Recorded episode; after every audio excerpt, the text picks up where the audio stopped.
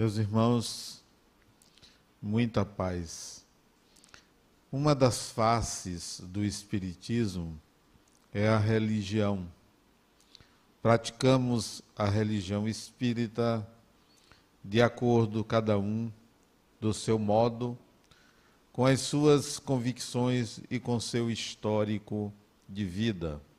Geralmente trazemos do passado uma história religiosa e no presente vivenciamos o Espiritismo de uma forma muito semelhante como vivíamos no passado. Mas acontece que o Espiritismo, esta religião, possui uma doutrina. E essa doutrina faz com que o Espiritismo seja diferente na, no formato religioso tradicional.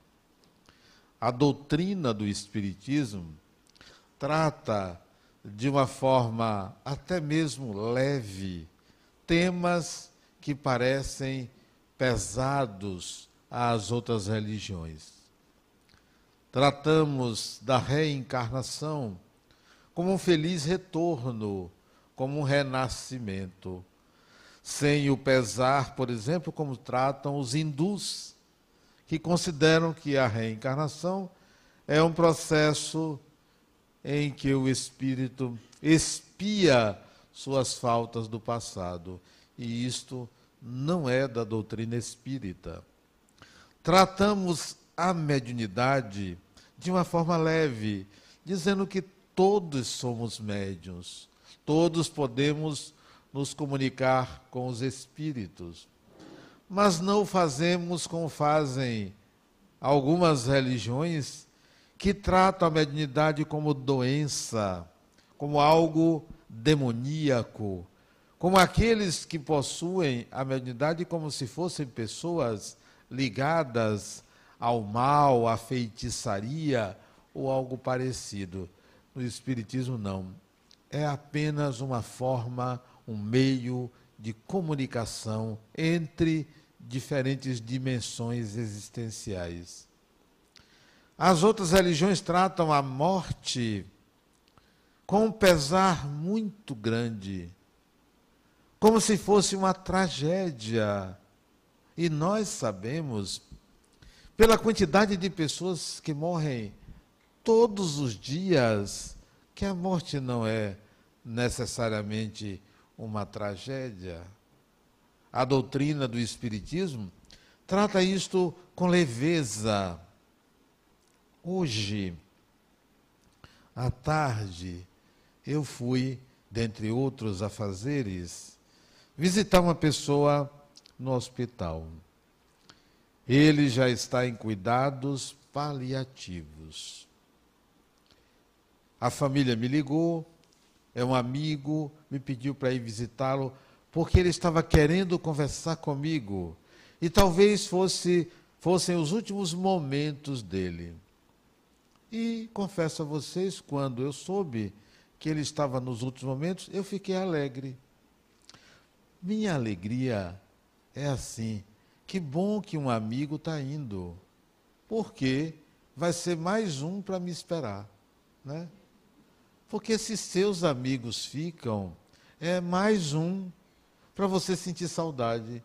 E se eles vão primeiro, você fica feliz, porque olha, ele foi, está ali na frente, me aguarde que eu vou, porque todo mundo vai. Vocês estão dando risada, mas isso é sério. Olhe como o Espiritismo trata a morte, dessa forma leve. Mas se fosse a minha vez, eu também ficaria feliz. Não é porque é a vez dele que eu estou feliz, porque se fosse a minha, eu irei com a maior tranquilidade. Vamos, fui. Fui.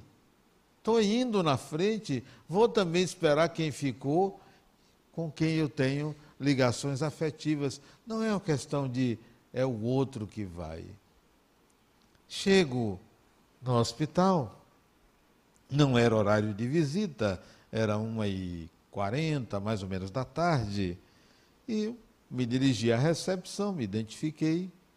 E na recepção eu não contava que tinha um filho dele que eu não conhecia. E esse rapaz me abordou e disse: Olha, eu sou filho dele, estou lhe aguardando para você conversar com meu pai. E fomos da recepção até onde estava o leito, conversando.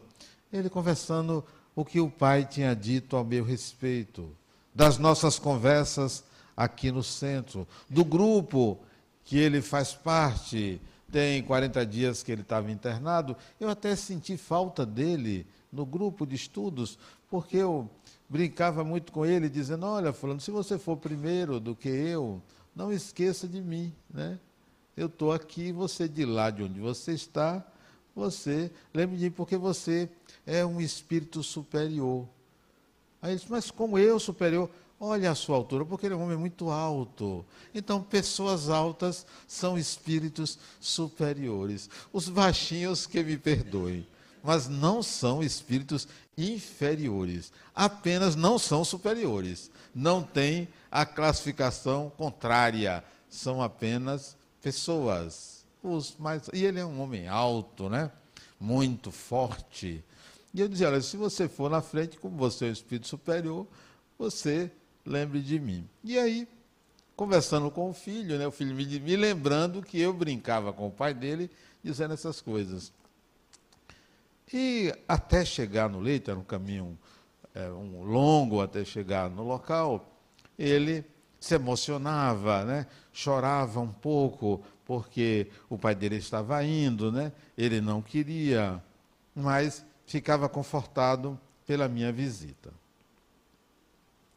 Até que eu cheguei ao, à baia onde ele estava, em cuidados paliativos, com uma sonda. E eu me aproximei. Ele disse assim, abri os olhos, e disse, Novaes, que bom que você está aqui. Precisávamos conversar. Tenho muita coisa a lhe dizer nestes momentos. E ficou em silêncio. E eu disse: oh, muito prazer em vê-lo aqui e tal. Mesmo você deitado, é um gigante deitado, né? Todo gigante deitado quer o quê? Aí ele disse: voar. Ele disse. Falei mais algumas coisas, dizendo que gostaria de dar um passe nele. Dei um passe, peguei nos pés dele, fiquei dando massagem nos pés dele e conversando. Conversando, eu falando. Estava a esposa e o filho em pé atrás de mim. E eu fazia pausas e ele nada dizia. E eu dizia, mas fulano, você não quer me dizer alguma coisa? Você que tem tanto a me dizer. Até que os dois entenderam e saíram. Saiu primeiro ele. Quando ele saiu, aí eu disse para a esposa, você também. Quem sabe como é mulher, né? Toda mulher quer ficar ali para cuidar. Acho que ela achava que se saísse, não estaria cuidando dele. E aí eu disse, você também. Aí ela saiu. Ficou eu e ele. Eu disse, pronto. Agora você pode falar. Eu estava no pé da cama. E ele disse, venha para o lado de cá. Venha mais perto de mim. O mais interessante é que não parecia que ali estava o quarto de um doente. Eu sentia uma vibração muito boa ali, muito boa. Parecia que eu estava na casa dele, ou algum lugar muito agradável, numa varanda, algo assim. Muito agradável. Não parecia que tinha um doente. Não parecia que tinha alguém que ia desencarnar, não pelo meu olhar, até pelo olhar dele, até pela percepção dele. Eu me aproximei, pronto, estou mais perto, agora pode falar. Ele disse: Eu tenho muito a lhe falar, mas eu vou resumir numa palavra. Esse, aí eu fiquei sem saber o que, que ele queria dizer como uma palavra. Aí ele disse: aliás, não, duas palavras. A primeira, disse ele, é obrigado. A segunda foi fale.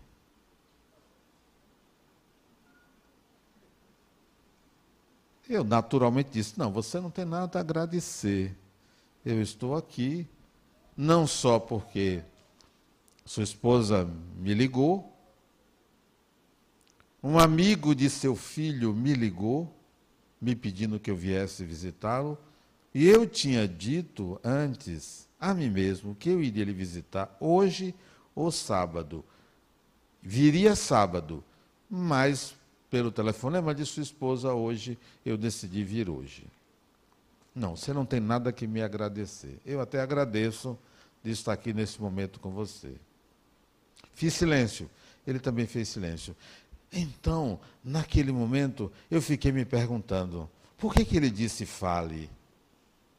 Certamente ele quer que eu o prepare para este momento. Ele quer isto. Porque uma pessoa que sabe, porque ele estava muito lúcido, muito lúcido. Uma pessoa que sabe que vai desencarnar, espera alguma orientação. Algo, alguém que lhe conduza, alguém que lhe diga alguma coisa que deixe a pessoa tranquila. E o silêncio se fez, eu comecei a medir o que ia dizer. Para não precipitar a desencarnação dele, nem para retê-lo desnecessariamente no corpo. E aquele, para mim, era um momento muito tranquilo, muito em paz interior por estar sendo colocado naquele lugar. É um lugar delicado, importante. É um lugar em que quem quer que esteja deve se sentir altamente valorizado. É uma distinção muito grande alguém lhe colocar nesse lugar. Melhor do que alguém lhe colocar seu pai, sua mãe, seu irmão ou alguém num lugar de com fulano eu não quero falar. Num lugar em que você não é desejado, ou durante uma vida toda, ele está com 85 anos, durante uma vida toda de rejeitar qualquer pessoa. Ele me colocou naquele lugar. E para mim é uma alta distinção. É como se alguém me desse uma medalha e eu colocasse no peito. Uma medalha de distinção. No momento mais sério da vida de uma pessoa, ela lhe chamar para pedir: fale, diga alguma coisa. Daí, o meu cuidado em o que, que eu vou dizer a ele. Não poderiam ser frases feitas. Não poderiam ser. Não poderiam ser palavras que significasse que eu estava preparando ele para morrer. Teriam que ser outras palavras. Mas aconteceu um fato muito interessante. Muito interessante. Eu, em silêncio, à espera de uma conexão que me desse a linguagem adequada. Ele em silêncio, à espera do que eu falasse, com os olhos bem fundos assim. Aí eu vi uma imagem, uma imagem de um governante, de um homem poderoso. Ele, na atual encarnação, nasceu muito pobre, negro, pobre, sem acesso ao conhecimento, à educação, mas atinge na atual encarnação um lugar de destaque no governo da Bahia. E eu lembrei a ele, naquele momento, antes de dizer qualquer coisa, a imagem que eu estava vendo do governante do passado de onde ele viveu, do que fez. E ao mesmo tempo que eu falava para ele, via a imagem daquela figura do império e dizia ele: Você vê, Fulano, quando o espírito aprende alguma coisa, onde quer que ele nasça, em qualquer circunstância, nunca perde a sua competência, o seu saber. E ele dizia: É verdade. E esse diálogo entre eu e ele parecia que era entre eu, ele e um grupo de pessoas que estava ali em festa, à espera da desencarnação dele. Interessante que eu pensei assim, e se ele desencarnar depois que eu sair? Aí eu disse, fulano, vou fazer um parênteses. Se você tiver que desencarnar, não desencarne hoje, não. Foi mesmo. Deixa para a semana que vem, para o mês que vem. Ele disse, não, Adenal, não vai ser hoje não. Hoje eu não quero não. Eu disse, tá bom. Porque fica mal para mim, você sabe, né? Interessante como nessas horas até eu brinco. E a pessoa entende. Sabem por quê? Porque para mim a desencarnação não é um pesar. De quem for. A de meu pai foi assim. A de minha mãe. A de meus irmãos, dois irmãos que desencarnaram. Não é um pesar. Não é algo triste. É algo sério, sim, mas não triste. Mas é algo sério que de vez em quando eu gosto de brincar. Aliás, antes desse, eu fui ao velório de um amigo que desencarnou, um outro que desencarnou é, o ano passado, no dia 12 de outubro. E estava aquele pesar, aquele choro, todo mundo. A família me pediu para falar. Aí eu comecei falando as coisas ruins que ele fez para mim. As brincadeiras que ele fazia, Contei algumas coisas que o povo todo deu risada. Só porque é um velório eu tenho que falar de coisas tristes? Se a desencarnação é uma passagem. E aí, conversava com ele ali, falando disso do passado, da trajetória dele, que eu não conhecia. Eu o conheci aqui no centro. E ele estuda na ULI faz a Universidade Livre do Espírito, né?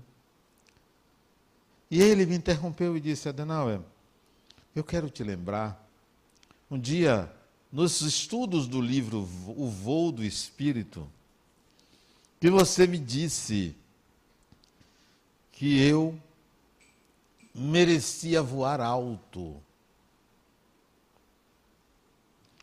Eu quero voar alto, eu não quero voar baixo.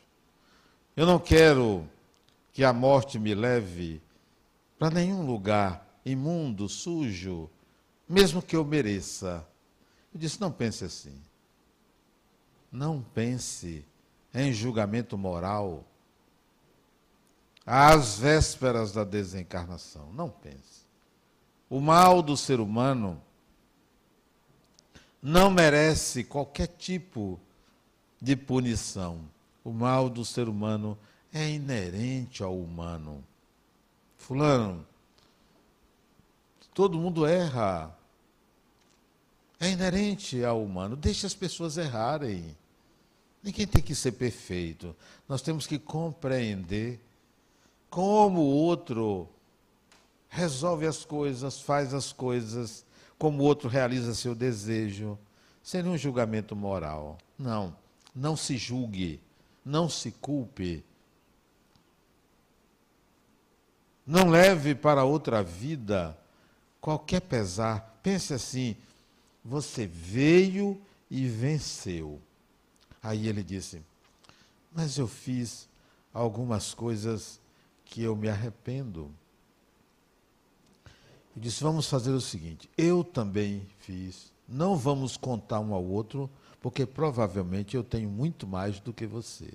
Então, vamos ficar em contabilizar aquilo que nós aprendemos. A encarnação deve ser vista assim: o que é que eu aprendi? O que é que eu aprendi? Não o que é que eu fiz de bem e de mal. Que que eu aprendi? Isso é que é relevante, porque o que eu não aprendi, eu vou dizer, eu quero voltar para aprender ou eu quero continuar para aprender e não consertar o mal, aprender o que não sabe. Disse, é, de fato, eu quero voar, Adenauer. Você vai voar. Calma. É nessa hora que você deve pensar com tranquilidade, com equilíbrio, sem nenhuma preocupação de para onde vai, com quem vai encontrar, pode ter certeza, pelo que eu sinto aqui nesse ambiente, você vai ficar muito bem. Eu gostaria se estivesse no leito em que você está, de ter esta vibração em volta de mim.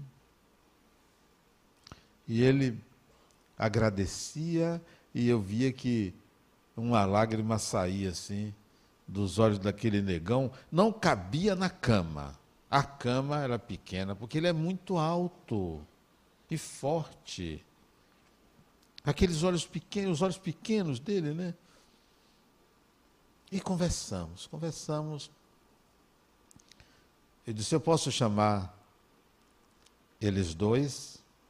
Se pode, disse, porque o que nós vamos conversar agora, eles podem ouvir. Aí chamei a esposa, chamei ele, o filho, né? Conversamos mais um pouco e o rapaz me levou até o meu carro. Eu saí dali, acho que umas quase três horas da tarde. Para mim, momentos como esse, em que alguém me coloca nesse lugar de alta distinção, são impagáveis. Não tem preço. São momentos em que a gente coloca à prova tudo que a gente prega, tudo que a gente vive, tudo que a gente acredita, tudo que a gente sente, onde o mais importante não são frases construídas pelo intelecto. O mais importante é o que vem da alma, é o que exala e que naquele momento você fala, se emociona. E eu me contive para não demonstrar a ele às vezes que eu estava emocionado em falarmos de certos assuntos que se situam na fronteira entre a vida material e a vida espiritual.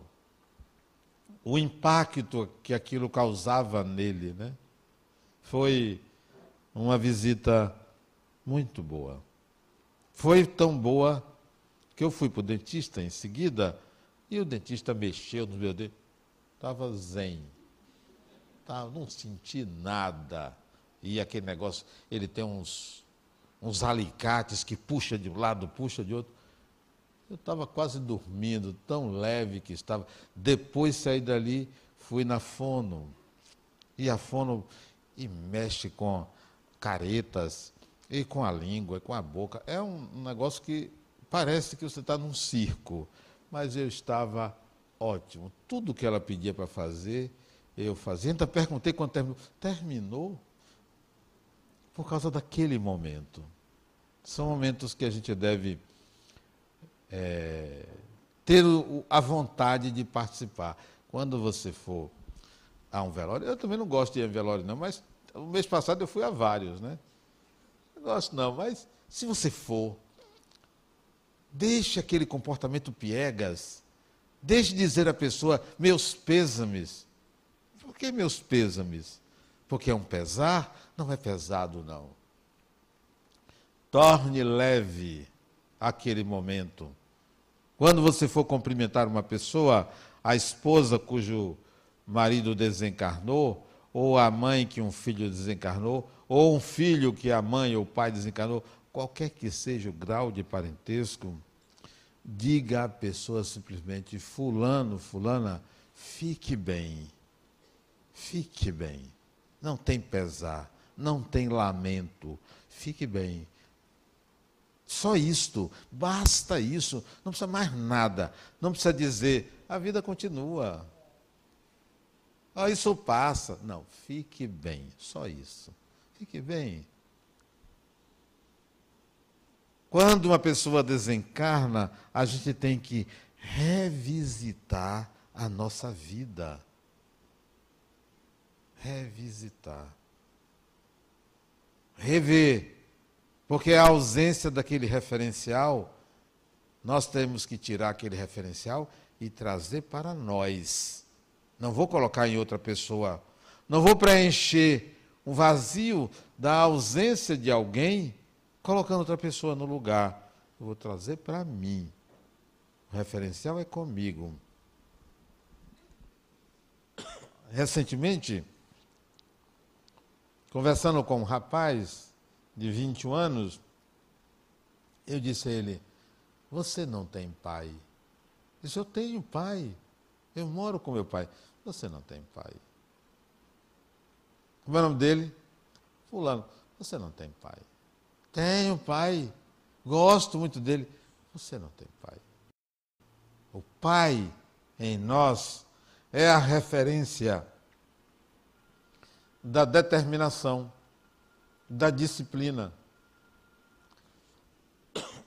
É a referência da responsabilidade.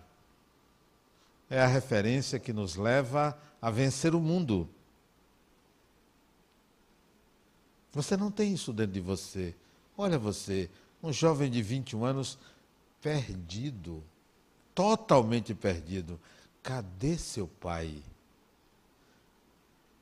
Fulano de tal lhe deu educação e carinho, mas você não o trouxe como uma referência. Porque se ele fosse uma referência disso, você não estava nessa situação. Você não tem pai e você precisa construir um pai dentro de você, não é fora de você. Morre uma pessoa, eu tenho que construir em mim tudo o que eu transferia para aquela pessoa e não colocar um substituto. Hoje, o Espiritismo pretende uma outra forma de abordar todos esses temas não daquela maneira arcaica, olha, fique todo mundo em paz, está tudo ótimo, basta você ser uma boa pessoa. E a vida continua sendo da mesma maneira, trazendo inquietação, sofrimento, dificuldades. Não se aproprie do Espiritismo de uma forma tão barata. Tão barata. Como eu vou conversar com aquele indivíduo para dizer a ele simplesmente: não, vai ficar tudo bem agora, você vai ficar bom. Não se engane. Ah, mas para Deus tudo é, tudo é possível. Como? É essa a resposta? Frases feitas, baratas, que você compra no mercado? A morte do corpo físico é para todo mundo a não ser que você congele. Grande vantagem. Olha se eu iria pensar nisso. Então, eu estou com 64 anos, tenho um câncer ou um tumor não sei aonde, ou tal ou qual doença, vou congelar para esperar que a medicina encontre a cura para me descongelar e curar. E esse tempo, que, é que acontece nesse tempo? Em que você está ali sem poder mexer num corpo. De duas, uma. Ou você vai ficar ali prisioneiro de um cadáver, porque não se mexe, está congelado, prisioneiro, sem poder fazer nada. Ou você vai até logo. Quando forem descongelar, morreu. Foi embora. Fui. De duas uma. Eu preferiria ir embora. Até logo. Se eu me visse preso a um cadáver, congelado, embora. Até logo. É melhor renascer.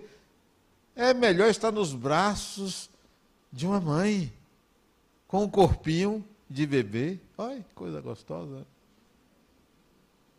Para ficar velho lá, para alguém me reanimar e eu ter um restinho de encarnação? Com que garantia? O nome disso é emburrecimento humano. Emburrecimento humano. E eu não brinco com isso. Que você congele um órgão para servir uma pessoa, assim, para você congelar o corpo todo, para depois. Meus pêsames.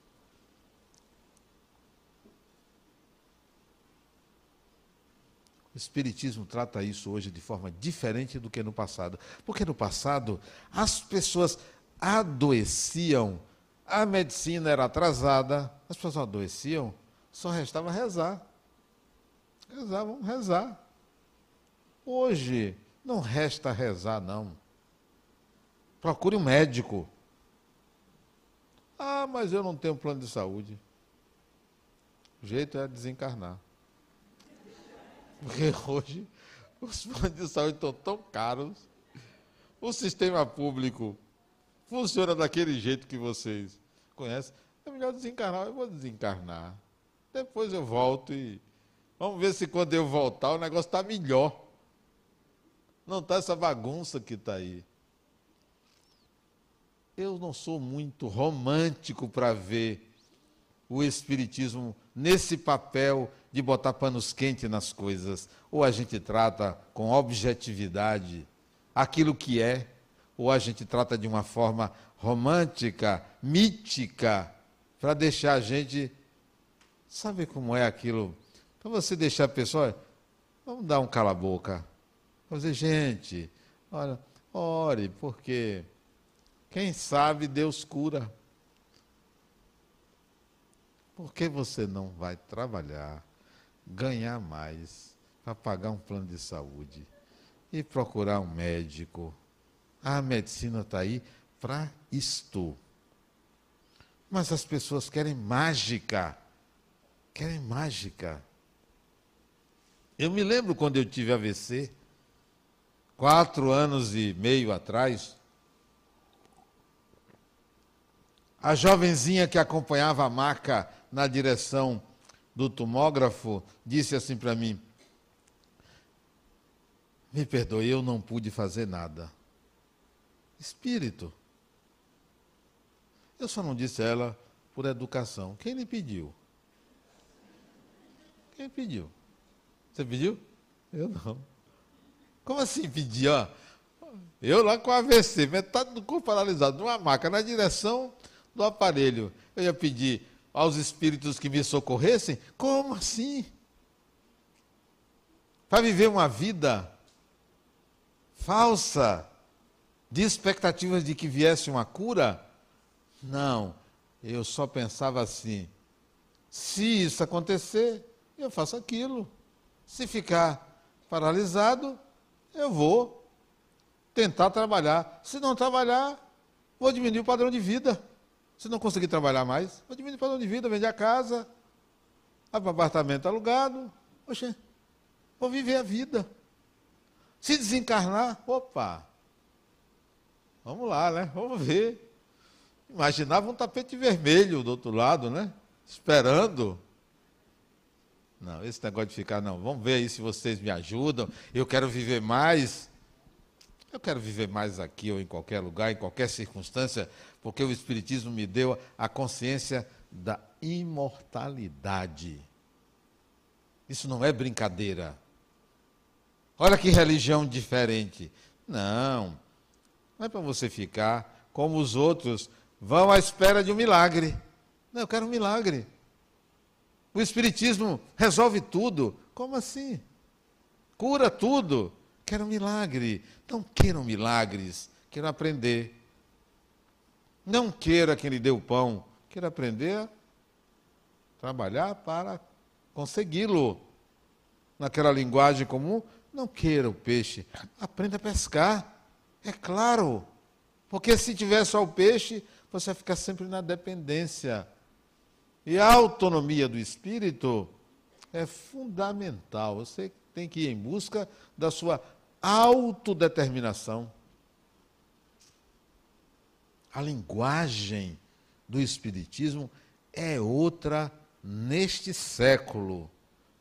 Temos que pensar de uma outra maneira para não copiarmos os equívocos das religiões tradicionais, que passa a mão na cabeça de seus fiéis, transformando as pessoas em cegos pela fé.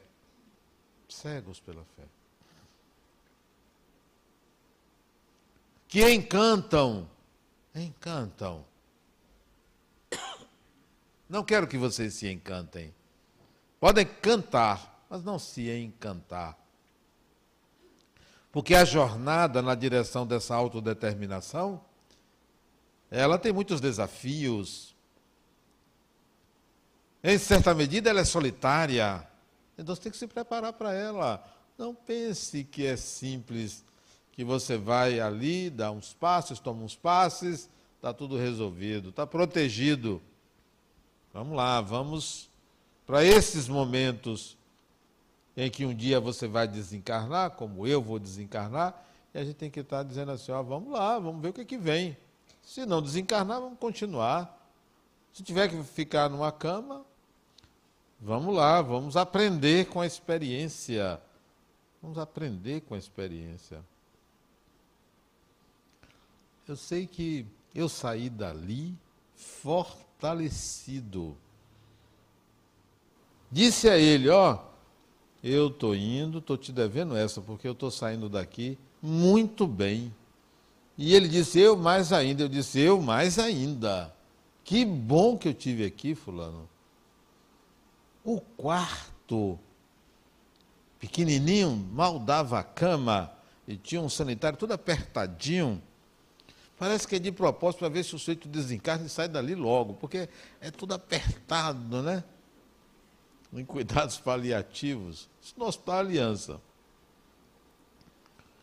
Ali parecia a varanda da minha casa. Não parecia um lugar onde tinha um doente, onde o assunto era morte, onde ele queria alguém que o orientasse quanto aos momentos que viriam depois daquela estadia dele ali. Não, parecia uma varanda que você senta para conversar com o seu melhor amigo, com a sua família, sobre tudo, sobre qualquer coisa. Ali, comendo um petisco, não tinha nada para comer ali. Né? Se tivesse, eu até comeria. Se tivesse um queijozinho, né? mas não tinha. Tem aquelas comidas de hospital, mas eu vim depois, olhei não tinha nada em cima que eu pudesse beliscar. Nem suco eu vi ali. Tinha água. Parecia isso. Um momento descontraído. O Espiritismo serve para isto. Serve para isto. Para você lidar com a morte, com a desencarnação, sem pesar. É claro que eu vou respeitar o momento do outro. Teve um velório que eu fui, a mãe de um amigo meu, diretor da fundação. A garganta ficou coçando para falar no velório. Ficou coçando. Mas não me chamaram, eu respeitei a família. E olha que eu sou muito amigo dele e dela. Ela fazia. Eu queria dizer, eu queria dizer, olha, eu estou lembrando de Dona Fulana. Estava lá o caixão, né? Dona Fulana que ela me dava um sarapatel. Ia falar disso. Sarapatel. Eu espero, eu ia dizer assim, eu espero que ela desencarnando, do outro lado não vai ter como fazer sarapatel, que ela aprenda outras coisas para quando eu chegar, ela me presentear com outro tipo de comida. Era isso que eu ia dizer. Mas em respeito à família. Não fui convidado a falar, fiquei tranquilo. Quando terminou a cerimônia, eu chamei ele e disse, ó, fulano, eu ia falar. Aí ele disse, Adenauer, eu esperei que você falasse.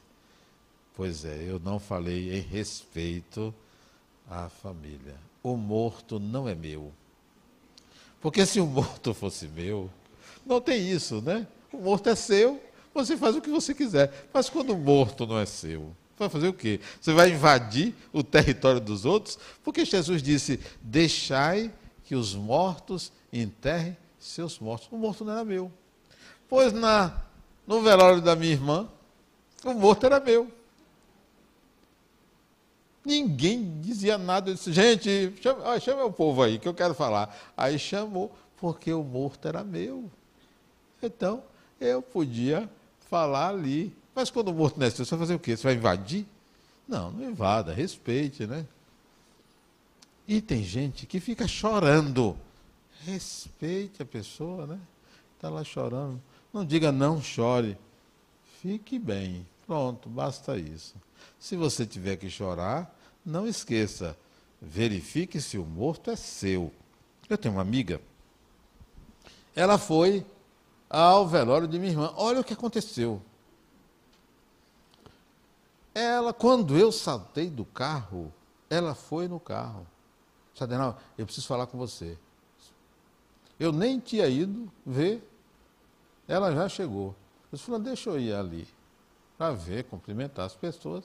Fui e ela me puxou e disse, Adenauer, eu não acredito que você fez isso comigo. Puxa, eu fiquei preocupado. O que, é que eu fiz? Você falou mal de mim. E disse o que eu supostamente disse. Eu disse, fulana, não foi, eu não fiz isso. Ah, mas me disseram que você disse isso de mim. Isso não foi eu. Eu não disse. Eu acho você até uma pessoa simpática. Tenho maior consideração por você. Ele disse, não, mas teve outra coisa. Aí falou outra coisa que eu teria dito. Eu disse, não, não foi eu. Eu até gosto de você então. Ela me monopolizou quase o velório inteiro. Mas eu acho que ela queria um colo, né? Ela acusa alguém para alguém ficar refém ou pedir desculpa. Mas eu disse, não foi eu. Fique tranquila. Mas eu me lembrei de um outro velório que ela foi. Eu não fui, ela foi. E ela tinha me contado. Ela foi ali mesmo no Jardim da Saudade. Foi num velório. Chegou lá. Ela é uma loura bonita, né? Sabe aquelas louras bonitas? Toda loura é bonita. Ela era é, vistosa, assim, tinha um cabelo, um pimpão assim grande, né? Bonita. Típica perua. Ela sabe disso e eu dizia ela, você é uma autêntica perua. Ela nem se incomodava. Ela chegou lá no velório da pessoa, um amigo dela, advogado, era advogado, advogado tal. Ela abraçou o caixão, chorou, chorou, chorou. Todo mundo ficou olhando para aquela loura. Quem é? A mulher do defunto? A dona do, do morto, né? Porque tem o dono do morto, né? A mulher do defunto ficou olhando para ela. Quem é essa loura? Aí o filho chegou e falou, oh, você conhecia meu pai e tal? Conhecia seu pai, trabalhamos juntos, não sei aonde. Meu pai, não. O morto não era o dela. Olha o vexame. Ela entrou na capela errada. Toma. Então, verifique se o morto é o seu. Se não for o seu, entregue os mortos a seus mortos. Né? Deixe que cada um lide com a desencarnação do outro da sua forma. Olhe você, o que é que você faz para não ser demasiado o sentimento que você vai expressar da forma que você vai expressar. O Espiritismo não trata a morte dessa forma antiquada como tratavam. Antiquada, arcaica. Parece que você está diante de um dragão enorme, onde todo mundo fica ali acuado, com medo. Não, não precisa nada disso. A morte é apenas um dormir para despertar em outro momento, em outro local. É apenas isso. Você não dorme todo dia e não acorda? Mesma coisa. Aliás, é uma boa morte, né? Você dormir, desencarnar. Vamos ver se a gente tem essa felicidade de desencarnar dessa forma. Porque não paga hospital, está né? Em casa, não paga hospital, não paga médico, não paga nada, não dá trabalho, né? Só tem que fazer exame depois, né, para saber como é que foi isso. Mas se tiver um médico na família, embora não possa dar atestado de óbito, mas pelo menos arranje um colega que resolve isso.